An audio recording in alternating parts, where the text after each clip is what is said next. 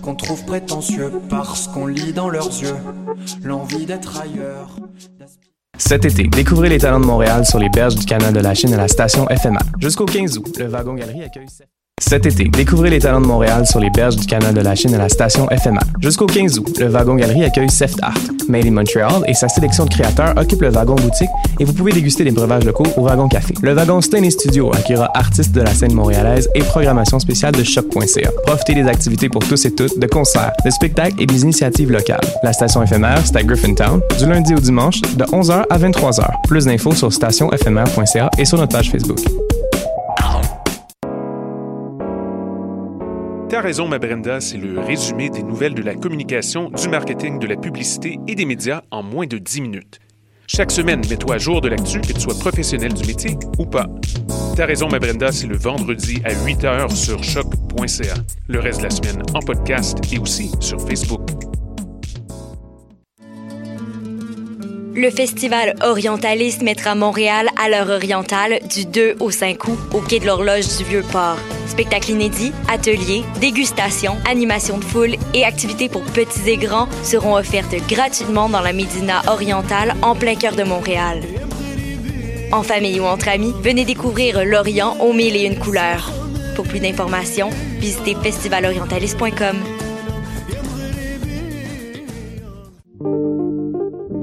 Pool Hip Hop, c'est ta référence en matière de hip hop sur les ondes de choc.ca.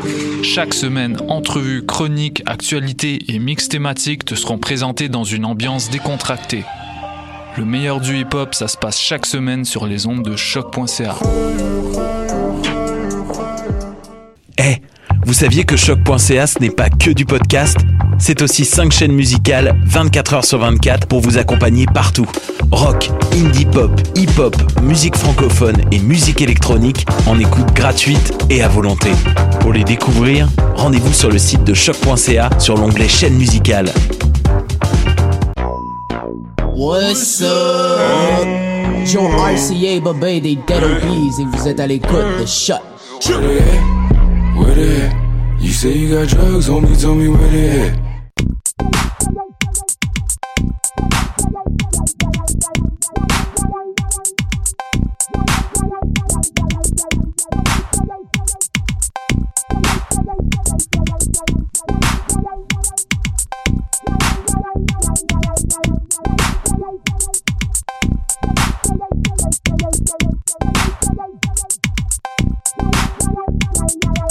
Bonjour, bonjour, mon nom est Megan Bédard et bienvenue à un tout nouvel épisode de Pop en stock. Cette semaine, l'épisode 176 et aujourd'hui, on a un sujet qui est inspiré d'abord d'un film qui lui-même est inspiré d'événements réels. Donc, on va parler aujourd'hui du film I, Tonya, qui est paru, qui a été, qui est paru l'an dernier, pardon, en 2017, réalisé par euh, Craig Gillespie. Est-ce que je le dis comme il faut? Euh, oui, oui, oui, oui. Oui, oui, c'est, c'est comme ça que ça se prononce.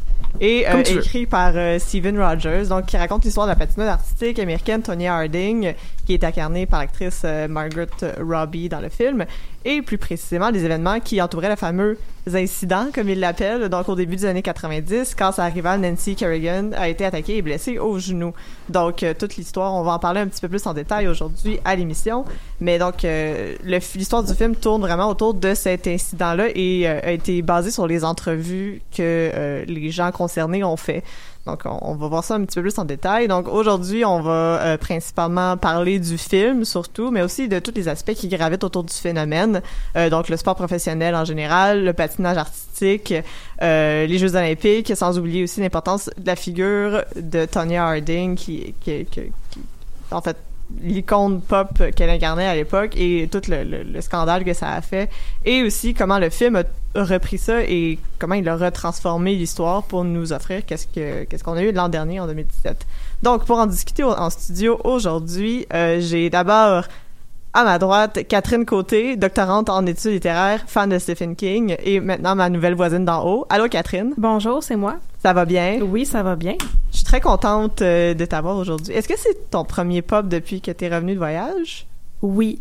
Et mon deuxième pop à vie, j'ai juste fait euh, pop poésie il y a très très très longtemps. Ah, ça fait ben un an. Ça fait un an. Ah, ça fait juste un an? Mhm. Ah. Ça passe vite. Oh, ça passe vite. Ben, re-bienvenue, Catherine. Merci. En sol, en sol canadien et à Yes. Pop en stock. Yes. Ben, à côté de toi aussi, une autre participante qui était avec nous à Pop Poésie la dernière fois, donc Marie Darcini, autrice, artiste de performance et très grande fan de Tonya Harding, de ce que j'ai entendu parler. Et oui, tout à fait. Donc, euh, c'est c'est euh, Stéphanie qui me racontait que t'étais, depuis ton tout jeune âge, tu, euh, tu regardais... Oui, je capotais sur. euh, mon père avait des, des revues des Jeux Olympiques et celle de 94. Il y avait euh, Oksana Bayot qui pleurait, Tonya Harding qui pleurait et Nancy Kerrigan qui pleurait. Donc, euh, moi, j'aimais vraiment ça regarder euh, ces visages euh, vraiment tordus par l'émotion. Ah. J'étais comme oh, feelings. Feelings. Et ensuite, à, assis à côté de toi, on a Gabriel Godette, haute habitude de Pop en stock. Allô, Gabriel. Salut. Toi aussi, c'est ton retour en sol canadien. euh, ça fait une semaine que t'es revenu? Hmm, un peu plus que Un peu ça. plus qu'une semaine? Ouais. Donc, euh, voilà, c'est comme les, les comebacks euh, de l'été. là, Les gens reviennent à Montréal. Et enfin, autre très habitué de Pop en stock que vous connaissez très bien et euh, qui fera officiellement son premier match de lutte prochainement. Donc, oui, Hélène je peux enfin le dire. Bonsoir, bonjour. je suis très contente. En tout cas, moi, je suis vraiment excitée d'aller voir ça. là. Donc, Je vais essayer de rendre tout le monde fier de moi. on est déjà fiers.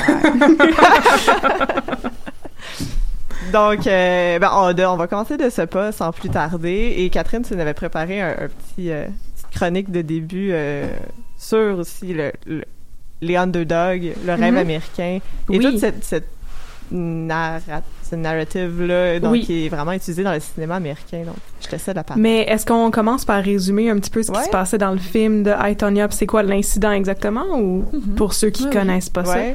Bon, ce qui est arrivé, c'est que, à un moment donné, Nancy Kerrigan, elle sortait de la patinoire après une pratique, puis elle s'est fait attaquer par un monsieur qui avait un bâton de métal, qui a frappé en dessous Dans du genou. J'ai légèrement Pas- au-dessus. Légèrement au-dessus, c'est ça. C'était pas directement dessus, mais légèrement au-dessus du genou. Puis là, elle se mettait à pleurer. Puis là, les caméras étaient là. Puis là, elle pleurait. Puis elle disait « Oh, why, why? » Puis c'était vraiment dramatique. C'est exactement comme ça que ça s'est passé. Puis là, c'est sorti que ce gars-là était légèrement connecté avec l'ancien mari de Tonya Harding. Et peut-être qu'en fait, c'était Tonya Harding qui avait essayé de se débarrasser de sa rivale. C'est ça, il faut savoir que Nancy Kerrigan et Tony Harding étaient vraiment dans leur pic de leur rivalité à l'époque. Euh, Tony Harding, pour elle, c'était un, un retour aux Olympiques. Elle avait déjà fait les Olympiques en 92. 12. Puis il y avait seulement deux ans. C'est comme l'année où, ben, la fois où il y a eu seulement deux ans d'écart entre des, Jeux Olympiques d'hiver. Donc c'était une nouvelle chance pour elle euh, d'impressionner. Surtout qu'elle était arrivée quatrième aux Jeux Olympiques de 92 à Albertville. Donc, il y avait vraiment une tension qui était extrêmement forte. Et on sait que les, aussi les patineuses euh, artistiques américaines, avec les Russes, c'était comme le- la, la crème de la crème à l'époque. là. C'était Donc, tous les yeux étaient sur euh, ces individus. Puis c'était comme à un mois des Olympiques.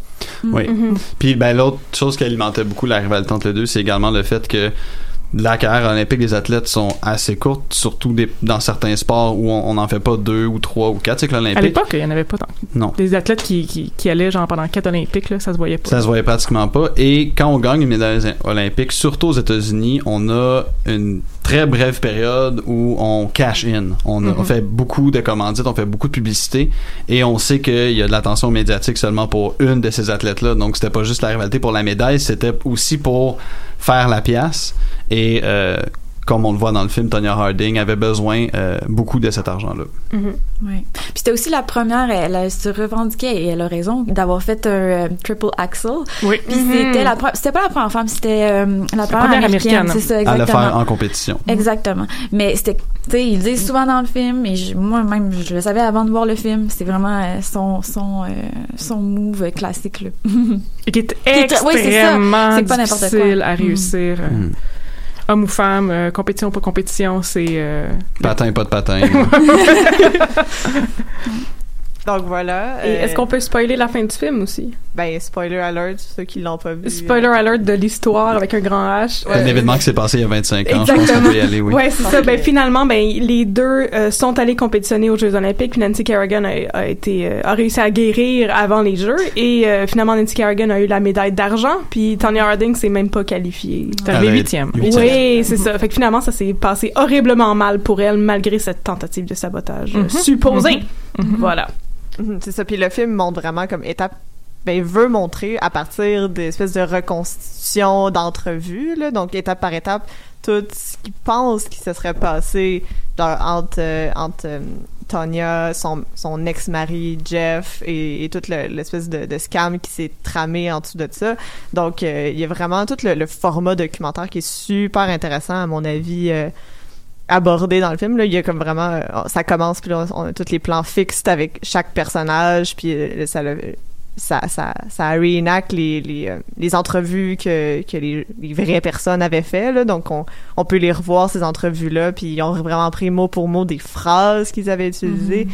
donc le film est vraiment comme une espèce de de documentaire mais avec un un certain Gabriel tu disais avant d'entrer en onde que c'est comme un certain humour noir je trouve que c'était quand même bien euh, Ben ça c'est le marketing c'est un peu fait Ouais. comme quelque chose comme une comédie noire parce que ben on le voit aussi dans le film Tonya Harding est devenu un peu un punchline Mm. Euh, dans toute cette histoire là il y a des éléments qui à l'époque étaient assez comiques le vidéo de Nancy Kerrigan euh, Catherine en a fait une imitation euh, respectable mais le vrai vidéo moi je peux j'ai pas d'âme là mais je peux pas m'empêcher de rire quand j'entends Nancy Kerrigan crier comme ça Tonya Harding elle-même c'était quelqu'un qui était Le pas truc très des lacets, là, quand elle ben, pleure. c'est Oui, ça, ça, oui. j'y reviendrai, mais la question de, de, l'espèce de crise histrionique qu'elle a fait pendant les Jeux Olympiques, les gens ont, ont un peu comme amalgamé tout et on pensait que c'était Tonya Harding qui avait elle-même été allée Ouais. taper sur Nancy Kerrigan. Donc, il y avait quelque chose qui était un peu...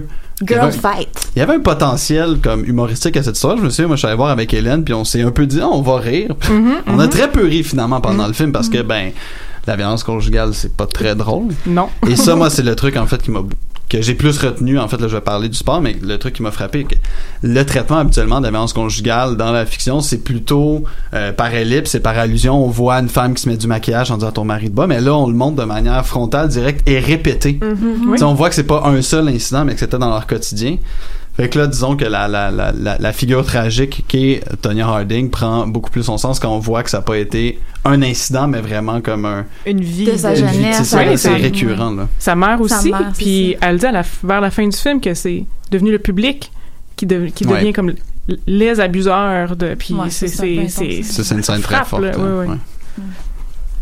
Ouais, c'est ça, mais donc Tonya Harding venait d'un milieu pauvre, euh, a vécu toute cette violence-là, puis c'est c'est vraiment très euh, mis en évidence dans le film, puis ça, ça l'ajoute aussi à la trame justement des, des underdogs ou des gens qui affrontent l'adversité pour devenir successful euh, et, euh, et gagner. Donc, euh, est-ce que tu voulais nous en parler un petit peu plus? euh? Ben oui, absolument. Ben, je vais commencer par dire que je suis pas une, une spécialiste de films de sport.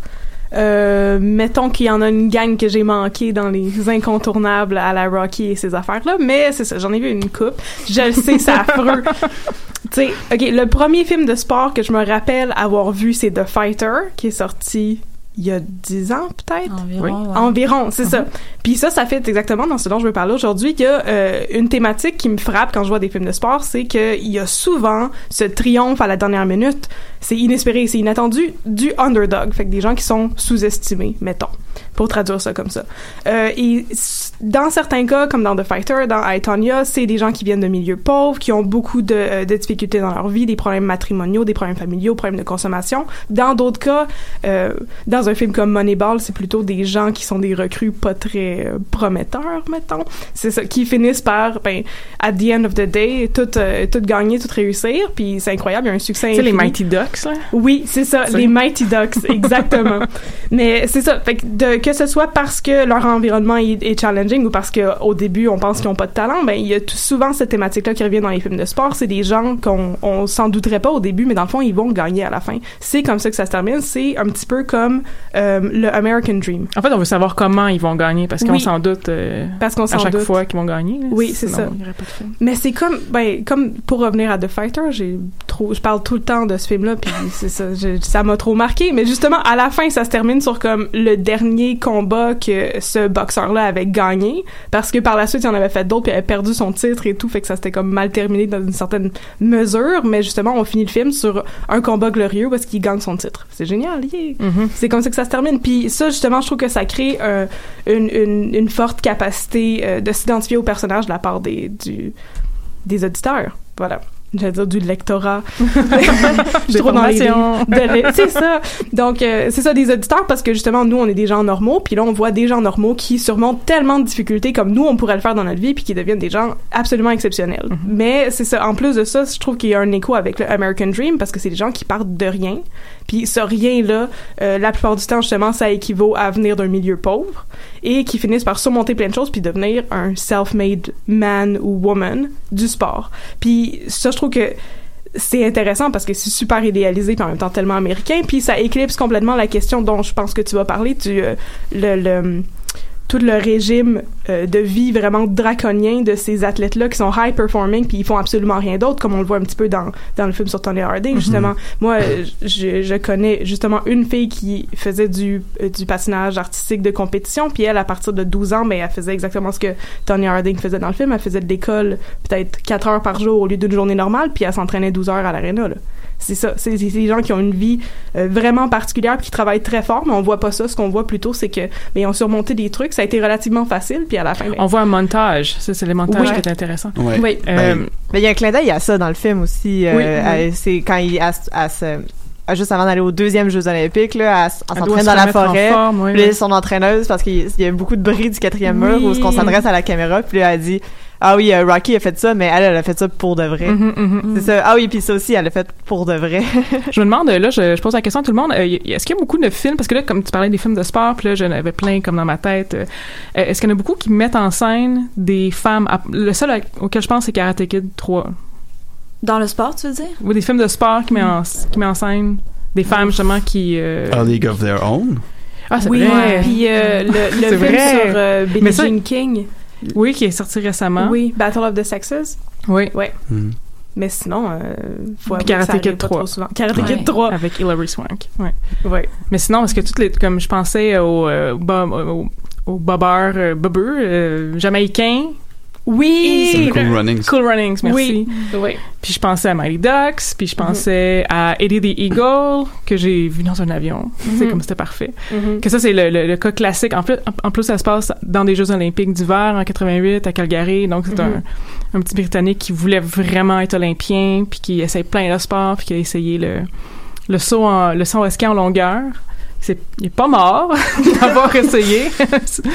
puis qui était pourri, mais qu'il était tellement comme candide et, et, euh, rêveur dans son, dans son rôle d'olympien que il a volé les jeux de, de 88 là. Puis c'est, c'est- le film porte là-dessus. Mais c'est beau comme idée. On C'est aime magnifique. ça, c'est ça. C'est ça, on aime ça. C'est heartwarming, c'est vraiment super positif. Mais justement, euh, ce que ça montre pas, c'est que des fois, ça fonctionne pas, ce genre de truc-là. Souvent. souvent, c'est ça. Sauf que, puisque souvent ça n'arrive pas, ben, on n'en fait pas un film. On fait Mais- des films sur les exceptions, tu sais. Il y a quelque chose qui est intéressant avec l'idée de justement inscrire Tonya dans cette espèce de moule-là de, de film, de récit sportif, parce que à la fois ça le joue, mais ça le défait, dans la mesure où le triomphe ultime, on le sait dès le début du film, parce que c'est la une des premières choses que la mère dit à l'entraîneur, c'est comme ma fille est capable de faire un triple axel, on s'en fout là, de, du décorum, elle va faire un triple axel un jour, et ce moment-là, tu qui est comme le clou du spectacle un peu sur le plan sportif dans le film, c'est quand elle réussit la première fois en compétition, qu'il y a le gros ralenti. Et là, c'est le triomphe, c'est à la demi-heure du film. Un Ouais. film qui fait deux heures. Donc, on, on sait avec notre rythme interne de public que là, le reste va partir en couille. Et ce que j'ai trouvé plus intéressant de la scène, c'est que quand arrive ce moment de triomphe-là habituellement, et que là, on sort les violons, là, tout le monde dans la foule pleure, et là, les entraîneurs se ruent sur les joueurs, et là, c'est le gros party. Adrienne débarque dans Mhm. Rock- ben, le- spoiler, hein, des petits pas vus, Rocky. Mais euh, tout ça, en fait, cette espèce de victoire rassembleuse-là, n'arrive pas Mhm. dans Etonia parce que quand elle fait son move et on la voit tomber, elle sourit, un gros plan, ce qu'on entend dire, c'est allez tout chier.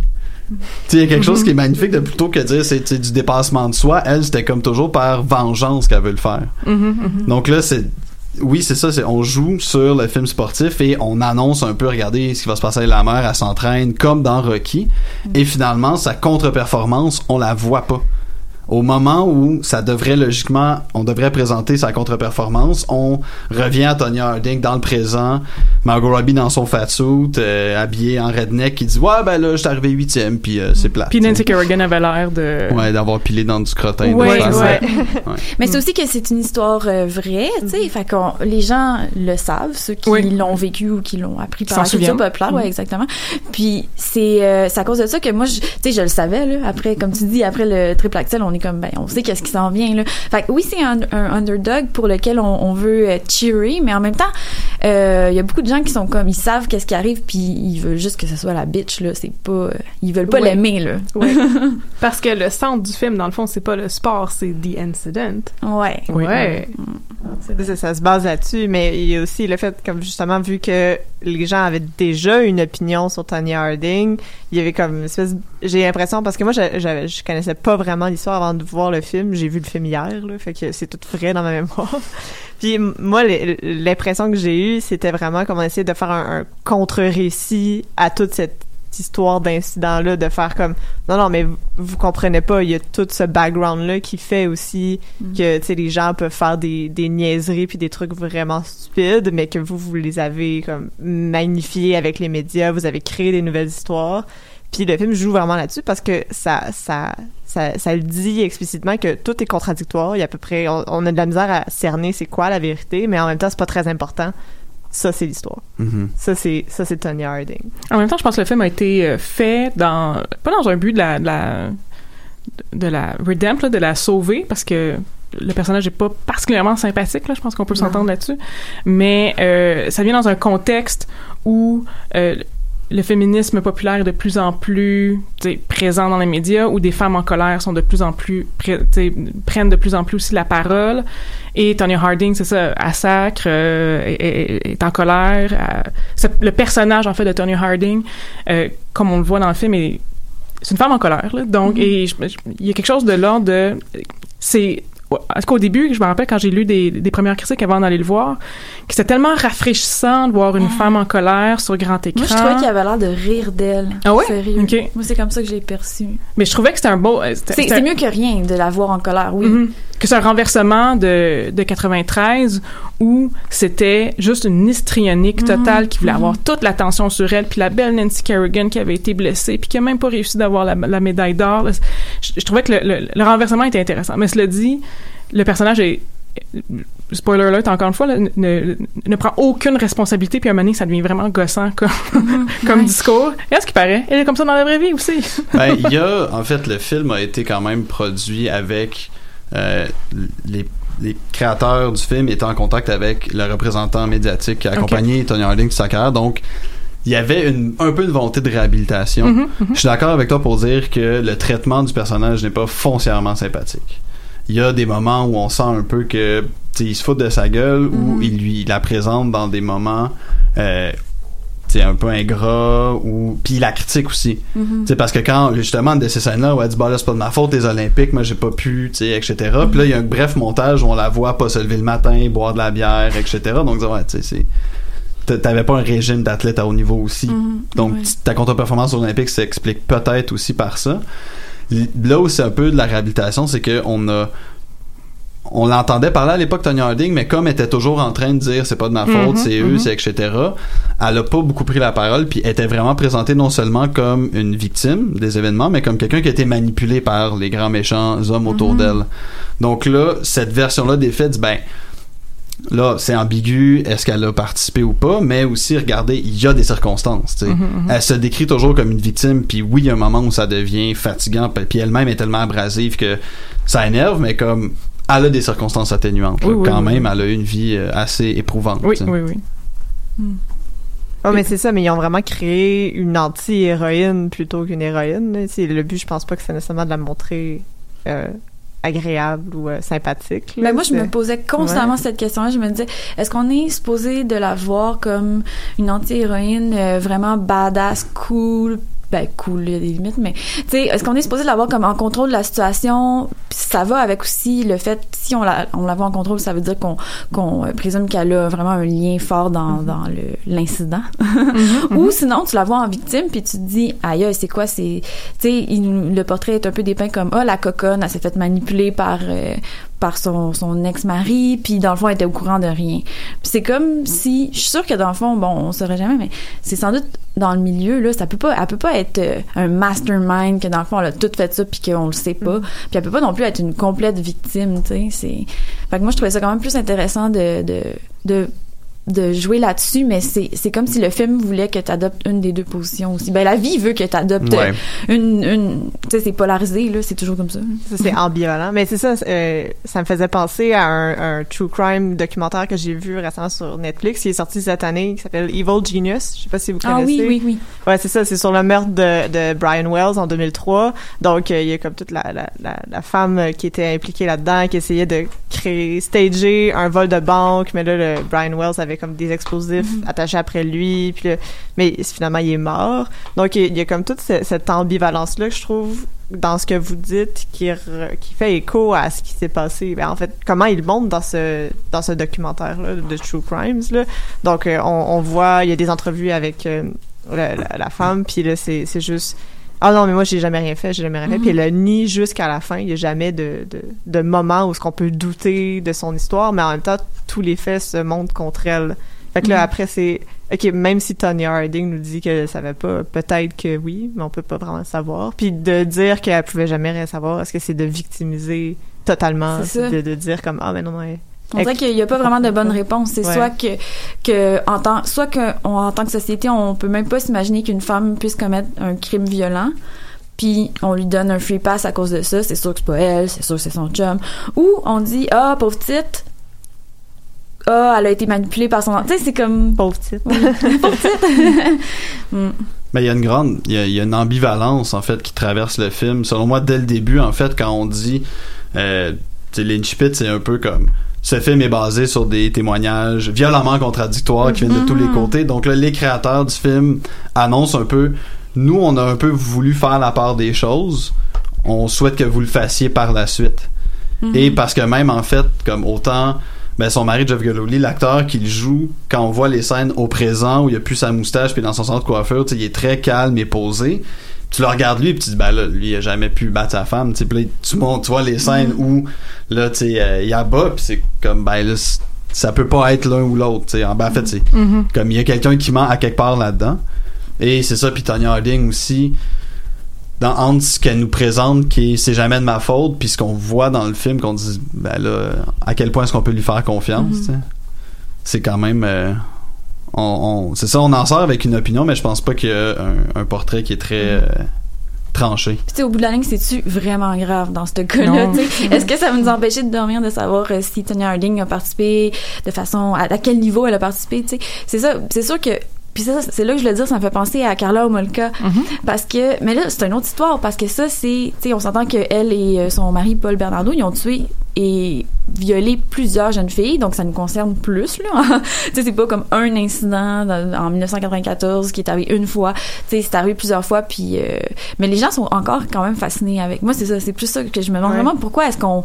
Est-ce que ça nous euh, intéresse tant que ça, de, de regarder ces criminels-là, puis de se dire... euh, euh, comment elles en sont rendues, comment elles se sont rendues à faire ça. Il y a toujours aussi la fascination de comme ah ce sont des belles femmes, des Ouais. femmes blanches, euh, très américaines souvent Mhm. là. donc il y a quelque chose de, de très nord-américain avec toute ce- cette imagerie là des femmes criminelles. là. donc il y a Mhm. comme la ça ça rentre dans aussi le facteur de fascination j'imagine. Mhm. Ben, il y a une fascination pour les, euh, les tueurs en série, hommes ou femmes, mais les, Ouais. c'est sûr que les femmes, il y a, une- il y a comme l'aspect, euh, c'est ça, pur, naïf et euh, comme comment une femme peut-elle tuer, c'est ça, comme, qui, il y a comme les, rentre il y dans a le les- portrait. il y a les deux discours parce qu'après on, on revient à la dichotomie euh, fém- ben, antiféministe de la mère ou la putain fait que c'est soit le discours de ah c'est la femme qui se fait manipuler qui est un peu Mhm, nunuche mhm, puis qui pourrait jamais faire de mal ou c'est la séductrice celle qui est comme qui a manipulé tous les hommes autour d'elle puis là que qu'elle avait tout le monde euh, qui pouvait lui manger dans la main là. il y a comme il y a jamais de milieu aussi Mais ça là. dérange, tu sais, ça Ouais, reste que ça, ça. dérange. Mm. ça Mais sort la- de la norme là. L'aspect aussi, je pense, qui a pu rendre la cet incident-là aussi fascinant, c'est le fait que ça se soit déroulé dans le monde du patinage artistique. Parce que, je veux dire, si je vous dis patinage artistique féminin, vous fermez les yeux, ce que vous voyez, c'est une petite nymphe Mhm. avec un corps quand même assez délicat. Euh, Tonya que Tonya Harding n'était pas. N'était pas. Mhm. C'est Tonya Harding faisait partie à son époque, il y avait une vague comme ça de patineuses artistiques qui étaient des athlètes exceptionnels, qui étaient très puissantes. En fait, la première à avoir réussi un triple axel en compétition, c'est la japonaise Midori Ito, qui elle aussi dans son pays s'est fait repro ben, dans les médias euh, sportifs se reprochait de pas être assez féminine, de pas être élégante. Il y avait aussi une patineuse française à la même Ah époque. oui, Surya. Euh, c'est Euh, Souria Bonali, Bonali. qui elle aussi, elle- on, on- on lui qu'on- on, lui attribuait ça aussi comme bah là t'es pas assez Puis en plus, euh, elle était noire, là. Fait Ouais, oh. attention. Mais c'est ça, on n'aime pas ça quand ça sort du cadre, là. Ouais, et ça le, le film en fait le, le présente assez bien en fait c'est la première phrase dans la première phrase que dit Sonia Harding elle dit tu sais j'ai jamais correspondu à l'idéal féminin que, que j'étais censé incarner il y a ce moment cette scène là où en fait la juge elle va confronter un juge qui lui dit nous on veut pas de toi parce que t'es pas assez wholesome tu représentes pas ce qu'on veut projeter au monde tu sais là, c'est Margot Robbie qui dit ça, qui est comme une des filles les plus canons en ce moment au cinéma, là. Bravo.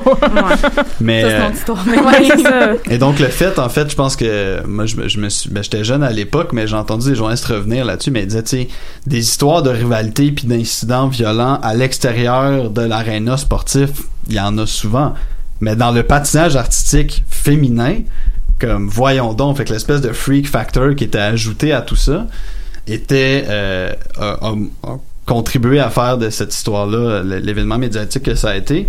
Et il y a aussi, ben justement, parce que à travers la, violence qu'on supposait à Tony Harding était comme une projection aussi du contraste de style entre Nancy Kerrigan, qui elle justement était plus douce et élégante et qui était légère sur ses patins et qui faisait bien la portion artistique, alors que Tony Harding elle faisait la portion danse. Et ça c'est un des aspects du film. Il y a peu de scènes de, de, de sport, il y a peu de scènes de patins, mais celles où on voit Margot Robbie patiner sont très sur le plan technique sont incroyablement bien filmées ça démontre à quel point sur le plan sportif le patinage artistique est- mérite le respect total ils ont un peu exagéré la grâce de Tony Harding qui en était selon ce que j'ai lu moi je suis vraiment pas un expert du artistique en était un peu dépourvu c'est-à-dire que elle justement la philosophie quand sa mère dit elle est capable de faire un trip puis à chaque fois qu'on voit le personnage de Tony Harding aller voir les juges en disant j'ai mieux patiné que tout le monde aujourd'hui c'est comme ben t'as sauté plus haut que tout le monde mais ça c'est le volet patinage. Le volet artistique tu l'as pas vraiment. Mm.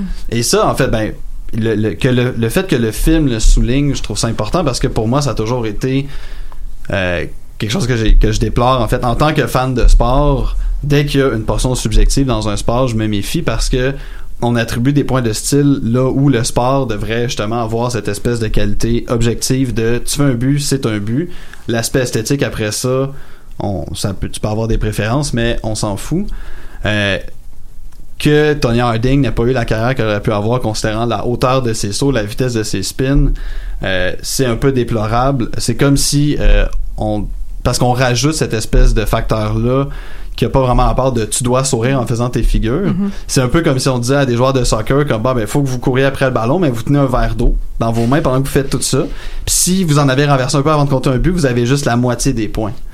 Mais c'est comme un peu à part, hein, le personnage artistique dans tous les sports, justement. Ça Avec le, penser... avec euh, le, La, la, la nage synchronisée. La nage Oui, synchronisée, vraiment, c'est ça. vraiment. Puis c'est encore là, c'est des trucs qui sont euh, féminins. Puis c'est comme, est-ce que la danse est dans les Jeux Olympiques? Non. Puis encore là, quand, quand tu parlais de tous ces éléments-là, le sourire, tout ça, ça serait des trucs que des juges en danse regarderaient sans doute aussi. tu sais. Mhm. Oui. Fait que c'est comme, ouais, ça, ça, ça se pose tellement comme question aussi. Pourquoi est-ce que, qu'est-ce qui est un sport, qu'est-ce qui est un art, puis c'est quoi les, les paramètres pour être euh, objectif, subjectif, tu sais? Ouais, puis ben c'est ça, ça demeure aussi très genré dans la mesure où les hommes n'ont pas euh, ben il y a ces critères-là aussi, mais pour les hommes, on va être un peu plus laxiste. Et il y a, en fait, j'ai repensé hier qu'il y a une légende urbaine qui a longtemps eu cours, en fait, selon laquelle Elvis Stoico, euh, le patineur artistique euh, double médaille d'argent euh, à et Nagano, légende du patinage artistique canadien, les frites McCain, eh bien, euh, il y aurait eu, à, ce moment-là, Stoico était populaire dans les années 90, Eric Lindros l'était aussi. Elvis Stoico, 5 pieds 6 à peu près, Eric Lindros, 6 pieds 5. La légende voudrait qu'un été au Canada, dans un petit bar là, de Saskatoon, où je sais pas où. Du Canada. Euh, il aurait été les deux dans le même bar et là Eric Lindros aurait commencé à invectiver Stoico en le traitant de momoun efféminé parce qu'il fait du passage artistique. Elvis Stoico fait des arts martiaux, va voir Eric Lindros puis il dit Let's go. go. Et il lui pète la gueule. Et là donc puis en fait cette histoire-là est célébrée. Parce que c'est Mhm. comme vous voyez même si euh, il fait du passage artistique, ben Elvis Stoico est viril, tu sais. Mhm, mhm. C'est comme l'espèce de leçon qu'on doit retenir que comme ben là Elvis Stoico il est câble, si ce qu'il a fait c'est aller péter la gueule au gars parce qu'il s'est fait dire ça, tu sais. Puis après, c'est la violence est acceptable pour les hommes et inacceptable pour les femmes. là. Ouais. C'est vraiment ce Mhm. discours-là. C'est vraiment complètement, Ouais. complètement ça. Ben, par ailleurs, j'ai lu hier qu'Elvis Stoico a nié cette histoire-là. Il a dit comme, je sais pas pourquoi les gens arrêtent pas d'en parler, de venir m'en parler. Je suis un bon ami d'Eric Lindros. Arrêtez avec ça. Ben, juste le fait que ça existe. Moi, c'est la première fois que je l'entends, mais juste le fait que ça existe révèle énormément sur comme le statut du patinage artistique, le statut du hockey, le statut de la virilité, puis de, de- de- de- c'est ça là, de tout ça ensemble. Là, tu sais.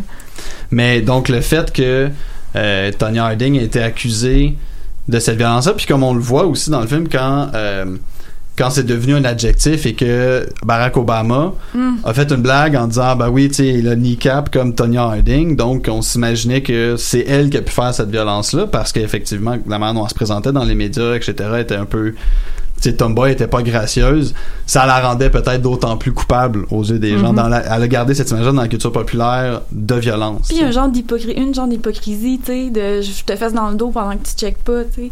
Fait que moi, c'est ça aussi que je trouvais dans le truc de Barack Obama quand il disait pull euh, Tonya Harding, genre, c'est comme, ok, ouais, ça, c'est vraiment cheap shot de, ça veut juste, ça fait référence au fait que c'est une femme qui a, qui a comme, bon, ça, ça supposerait que c'est elle qui aurait Ouais. frappé durant l'incident, puis elle aurait fait ça en plus dans le dos de Nancy Kerrigan, c'est comme. non mais c'est l'aspect déloyal de, C'est ça, de- de exactement. l'action là Ouais, c'est. euh, j'ai comme un, un blanc, là. Je vous écoutais. Comme- oh my god. Mais euh, qu'est-ce que je voulais dire, donc? Mais pour revenir à, à- à toute l'histoire aussi de comment le- séparer le sport de l'art, mais il y a, je sais, parce que je connais pas vraiment le milieu du patinage artistique, fait que vous me direz si j'ai tort, mais moi c'est la scène dans le film où euh, elle elle est en compétition et elle danse sur une chanson de ZZ Top. Et je me dis aujourd'hui, c'est vraiment commun que les gens utilisent des chansons populaires, des chansons de rock ou des chansons pop pour faire des, des, des routines de patinage artistique. Mais est-ce que c'était le cas avant? Non, je pense que ça fait pas, pas. tant, tant que ça, puis ça a été Ouais, graduel, puis... euh, Mais c'était vraiment à l'avant-garde de bord Ouais. de... Ben, To- To- Tony Harding a fait des performances sur euh, des chansons du rappeur Tone Loc. Et ça, c'était comme. Oh, my là, God, really? Ouais, Moi aussi, ouais. je suis vraiment étonné, en fait. ouais. Mais euh, en fait, si je me trompe pas, c'est en- aux Olympiques, c'est les, les Olympiques de Pyeongchang, c'est la première fois où on pouvait utiliser en passage artistique des chansons avec des paroles. Ouais, non, mais c'est ça que j'avais quelque chose, ouais. fait que oui, c'est pas un sport qui est. euh, et donc, quand on, on fait le choix de prendre une chanson qui déroge du canon classique, on prend la chance que les jeux j'aime pas ça. Mhm. Et C'est C'est- ça, sa coach lui dit à un moment donné dans le film, là, si je te reprends, pas de musique euh, Pas de heavy, met- pas de Ouais, heavy metal. Ah, c'est ça comme. ZZ Ouais. Top puis Foreigner Oh, du yeah. heavy metal. Pas de heavy metal, pas de dernière ongle bleue. Ouais, Oui, pas de c'est dernière vrai. bleue. Mm-hmm. Mais en même temps, aux Olympiques de, de 94, justement, avec le truc du lacet dont on n'a pas encore parlé, Mhm, ben, elle- mhm. elle était censée danser sur la musique de Jurassic Park. Fait que de toute manière, saviez-vous ça? Non, je savais pas. Oui. Puis de toute manière, c'est ça, elle avait des choix de musique qui étaient assez unorthodoxes puis qui allaient avec sa persona publique. Là. On, on va s'entendre Oui, oui. là-dessus. Là. Jurassic Park, ça reste. Mais c'est ça, mais ça reste comme une espèce de je veux, je veux faire ce que je veux moi. Euh, je vais pas me laisser faire par euh, les quelconques, tu sais, les, les, les, les nombreuses autorités qui sont au-dessus de moi en patinage artistique, en commençant Mhm. par ma coach, ma mère, euh, la fédération. euh, de patinage euh, américaine, puis les Jeux olympiques, tout ça. Donc, euh, elle veut rester elle-même. Chose qui, en ce moment, a énormément d'écho. C'est pas un film sur Nancy Kerrigan, c'est un film sur Tonya Harding, Ouais. là, quand même. Ouais. C'est pas Nancy Kerrigan qui a son biopic, là. Ah, et puis euh. Nancy Kerrigan, on la voit à l'écran pendant peut-être 7 secondes, Ouais. bout à bout. Ouais. On l'entend pas prononcer un seul mot. Euh, Il y a eu en 2014, il y a eu un documentaire qui a été fait sur l'incident et Nancy Kerrigan, comme c'était le 20e anniversaire, et Nancy Kerrigan, qui collaborait avec NBC, avait signé une entrevue d'exclusivité avec euh, NBC, donc a pas pu participer au documentaire qui est un 30 for 30 de ESPN. Et ça, ça a un peu nuit à son image parce que justement, à chaque fois qu'on parle de Tonya, on parle toujours de Tonya, on parle très peu de Nancy Kerrigan. On la dépeint, on a à l'époque bouffé une dichotomie de Tonya Harding, c'est la petite fille vraiment qui vient de milieu dirt poor, puis Nancy Kerrigan, Mhm. sa petite princesse, alors que Nancy Kerrigan avait Elle des origines. d'un côté. euh, C'est ça, elle était working class pas mal, tu sais. Et Nancy Kerrigan, il faut aussi souligner que c'est admirable ce qu'elle a fait, là. Elle, Oui. elle- sa blessure, elle s'est pas faite dans le film, ils disent qu'elle s'est fait briser les genoux. C'est évidemment pas le cas. On Non, peut pas avoir une fracture du genou puis aller patiner aux Jeux Olympiques un mois après. Mais elle a fait toute sa réhabilitation hors de la glace. Oh. Donc, elle a participé aux Olympiques, elle a eu une médaille d'argent après avoir passé très peu de temps à patiner sur la glace. C'est quand même assez honorable. Et Ben, oui, euh, quand elle a eu bon sa réaction avec la médaille d'argent, effectivement, Antonia a beau jeu de dire, tu sais, elle, avait l'air déçue d'elle. Moi, il me semble qu'une médaille d'argent, ça se prend bien, mais Nancy Kerrigan pourrait aussi dire, ben moi, je suis une victime dans cette histoire-là. Mhm. Tu sais, je demandais rien à personne. On est venu m'attaquer. Moi aussi, j'ai eu la pression des médias. Puis, euh, Puis sa success story a été euh, complètement effacée par justement tout ce scandale-là de, de Tonya. Puis de, tu sais, elle, elle a pas vécu vraiment son moment de gloire. Là. Puis on lui donne jamais la parole dans Non, le film non plus, là, jamais, Mhm. jamais. euh, je sais même pas si. y a Non, un- elle dit pas un mot. Non, elle dit pas un mot. Mm. c'est ça, comme on a complètement évacué cette histoire-là. Mais pour raconter comme un anti-success story, parce que de toute façon, à la fin de sa carrière, Sonia Harding, ben, elle a Ça va mal. Elle, a, elle, a- Ouais. elle, elle patinait plus, puis euh, Elle s'est fait retirer le droit de, Ouais, participer de à- patiner. de patiner, tout simplement. Puis c'est euh, pire que la prison, là, pour, Mais euh, ça, c'est. Il faut se rappeler que. faut s'en rappeler, on n'était pas là, mais. Moi, oui, moi, On- j'étais vivante Oui, J'avais trois ans. mais il faut se rappeler que justement, quand elle a été radiée de, de l'ordre de patinage artistique, là, elle avait 23 ans, Uh-huh. 24 ans, elle était très jeune. Margot Robbie est beaucoup plus vieille que ça. là. Moi, ça- Mhm. ça m'a vraiment dérangé Mhm. qu'ils prennent pas une jeune femme parce que justement, il y a toute cette idée-là de on va, on va pas mettre des jeunes, jeunes femmes dans une situation de violence où est-ce qu'elles pourraient commettre un crime et tout. Je trouvais que c'était un petit peu un choix. C'est la productrice.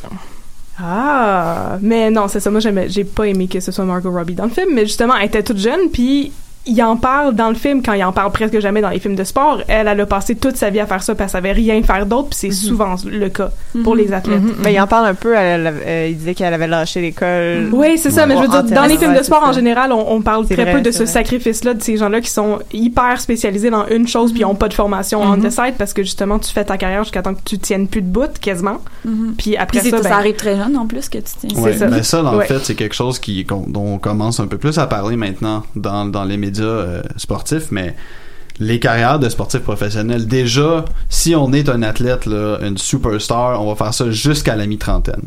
Et c'est bien beau qu'on aurait fait des millions de dollars, mais c'est ça, c'était toute notre vie. On sait rien Mhm. faire d'autre. Mhm. Il y a des histoires très nombreuses d'athlètes professionnels qui sont d'une inaptitude dans la vie de tous les jours qui en est comique, là, qui ont jamais utilisé un ouvre-boîte Mhm. parce que tout a été fait pour eux. Et là, t'arrives à 35 ans et soudainement, ta raison de vivre n'existe plus. Mais ça prend aussi du soutien psychologique là, dans oui, ce temps-là. oui parce que les cas, de, là. les cas de dépression, voire de suicide ou de faillite sont très, très nombreux. Mhm. Mais là, justement, Tonya Harding, ça lui arrive, elle a 23 ans. Donc, c'est pas juste sa profession, c'est son identité, littéralement. Puis ça pose un peu la question de quand on punit quelqu'un pour un crime qu'on a fait. Tu sais, elle dit, je voudrais aller en prison pendant 18 mois si en sortant, ça voudrait dire que je pourrais récupérer ma profession. Quand on détermine que quelqu'un ne peut plus travailler dans un domaine, c'est vraiment une condamnation à mort, là, mais en, à, à longue échelle. là. Mhm. Donc là, ça, c'est cette scène-là du film, on rappelle comme, regardez, là, c'est vraiment ce qu'on lui a donné comme conséquence pour le crime qu'elle a fait ou pas fait déjà. Mhm. C'est épouvantable. Mais de l'autre côté, à 23 ans, euh, elle n'aurait peut-être pas patiné encore super longtemps. Je sais pas si elle le savait. Non, c'est ça. Non, mais les, euh, Nancy Kerrigan, elle a continué sa carrière après sa carrière olympique. Elle a été dans la escapade. Elle a Ouais, fait. non, il y a plein d'autres activités. Nous, C'est on que- fait pas ça, là, le samedi soir, aller voir des shows de patinage artistique. mais il y a beaucoup de gens qui font ça et qui paieraient plus cher parce qu'il y a euh, Nancy Kerrigan dans le show. Mhm. Et s'il y a Tony Harding puis qu'elle va faire son triple axel, Non, c'est sûr. Ouais. Mais de toute façon, c'était fini Ouais. là, avec sa, sa réputation puis tout ça. C'était c'est comme bon. Ouais, c'est ça, c'est un peu difficile de continuer à avoir une carrière dans un domaine quand les médias ont un peu aussi dé- Décidé détruit pour toi. Ouais, c'est ça, ils ont dé- décidé pour elle puis ils ont euh, détruit comme tout ce qui pouvait lui rester de carrière. Fait que c'est sûr que la sentence du juge c'est comme euh, juste le dernier clou sur le cercueil. Ouais. là. Mhm. C'est- C'était le, le point final. Mais c'est ça, puis après, est-ce que c'est, je sais pas, si c'est vrai qu'elle elle a fait de la boxe? Oui, oui, c'est Ouais, vrai. ça. Mhm. Ouais, ouais.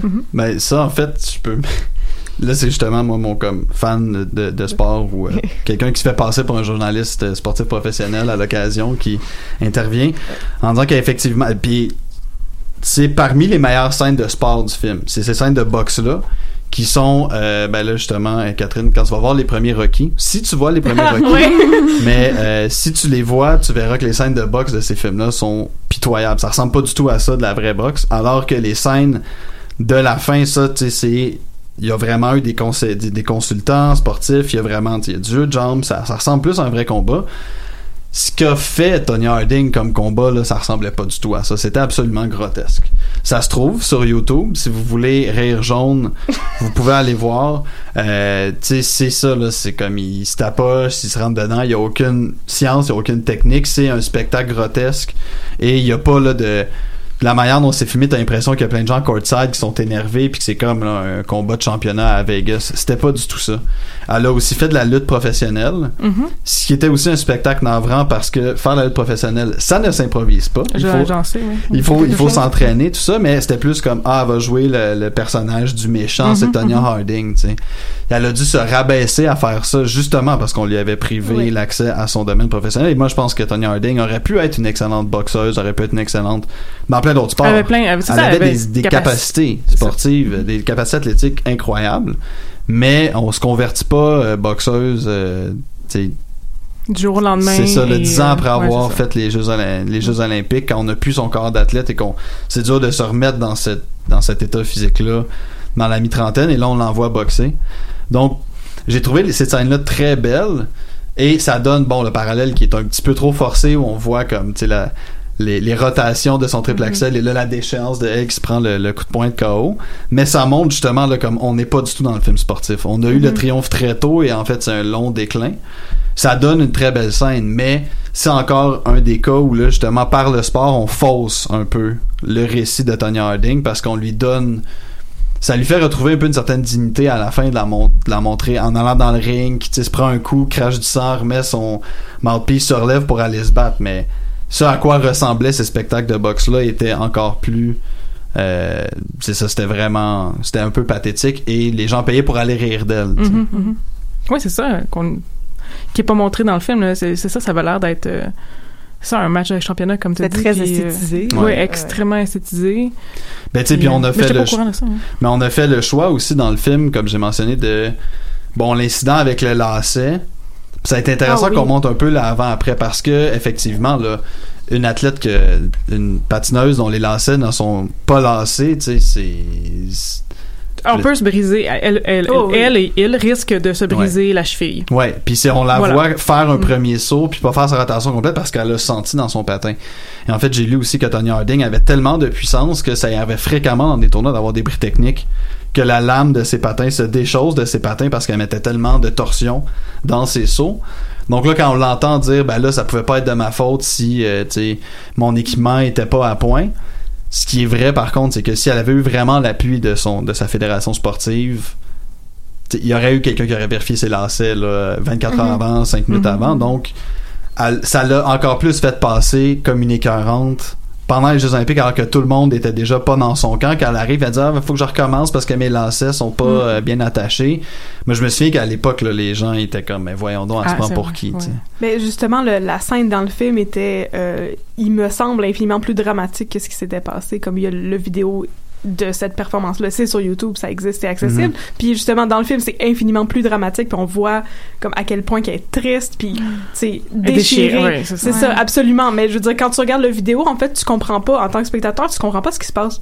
Ouais. Elle, fait juste arrêter de patiner, puis là, elle patine vers les juges, puis là, elle met son pied, puis là, elle pleure, puis là, tu comprends, ah, ok, il se passe Ouais. quelque chose de pas correct, mais sur le coup, c'est comme, mais, Mais il montre un peu dans le film ça parce que comme on, là on la voit on la voit en larmes qui s'en va vers la table des juges puis après on la voit de loin puis là elle a juste comme le pied sur la table Ouais, c'est comme, ça. qu'est-ce qui se Mm. passe? Fait qu'il y a comme ce décalage ça très triste. Mais tout le film, moi, j'ai trouvé ça vraiment triste. Puis je me disais, elle avait vraiment aucun moyen de gagner. Hein. Puis genre là, c'est un stretch là, mais les femmes ont aucun moyen de gagner. Hein. Genre, t'es violente, non, ça marche pas. Tu brailles, non, ça marche pas. C'est voyons là, on peut-tu faire de quoi? On peut-tu euh, vivre puis avoir des émotions là Je sais que bon, je c'est pas un go vers la violence là, mon affaire, mais c'est juste, je trouvais que sais là là elle montrait justement un peu d'humanité puis là ça a été réduit à un freak show parce que puis tu sais je comprends même je vous parlais quand j'étais petite les, les photos de son visage en pleurs là c'est intense quand elle monte son patin avec son lacet Oui. puis tu sais sa, Mhm. sa face est toute euh, euh, c'est comme une distorsion de face là tu sais elle est tellement triste mais c'est ça c'est en même temps même là-dedans les gens lui disent ben t'es pas correct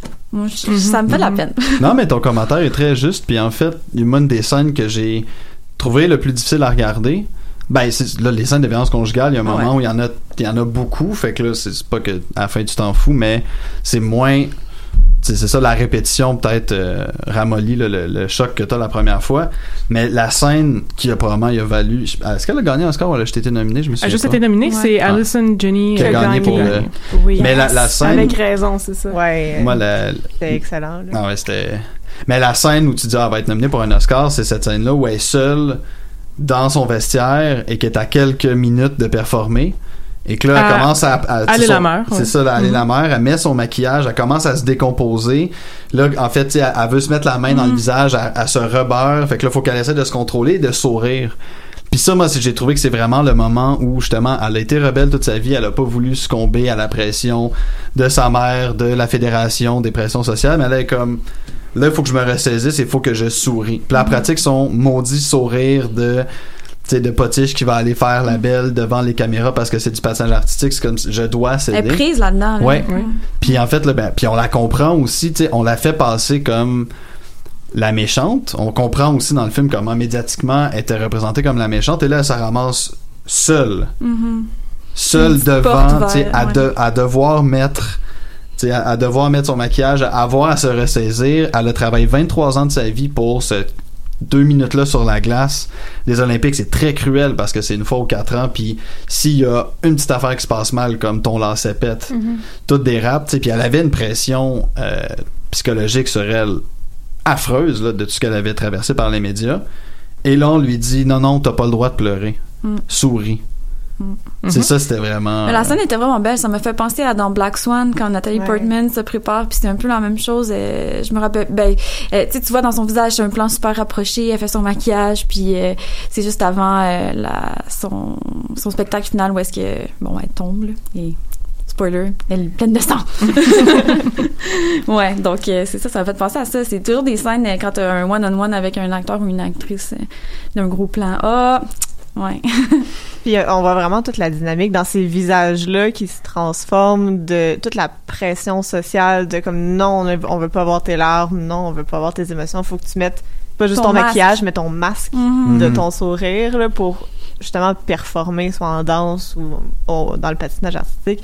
Fait que c'est très insidieux de mais c'est super puissant de montrer des scènes comme ça dans des films de sport aussi où oui, il y a, il y a comme toute la, la douleur des, des athlètes qui ressort souvent, mais ces larmes-là sont rarement comme... Mais ça les rend humains, humaines. Ouais. là, tu sais. On parlait de performance tantôt, puis euh, tu disais, Gabriel disait si on pouvait juger juste la performance selon euh, des standards vraiment sur papier, mais là ça montre l'autre côté que t'aurais beau avoir euh, une performance parfaite au niveau technique, mais il y a toujours une personne derrière ce personnage-là de, de- de- Mhm. de- d'athlète. Et des, euh, des athlètes qui pleurent, ça fait tout le temps réagir. Ça fait plus réagir que le gagnant. Pour une d'année, euh, quand euh, Federer a perdu euh, en finale... euh, contre Nadal probablement ou, Ou euh, Djokovic. ou Djokovic, Ouais. là.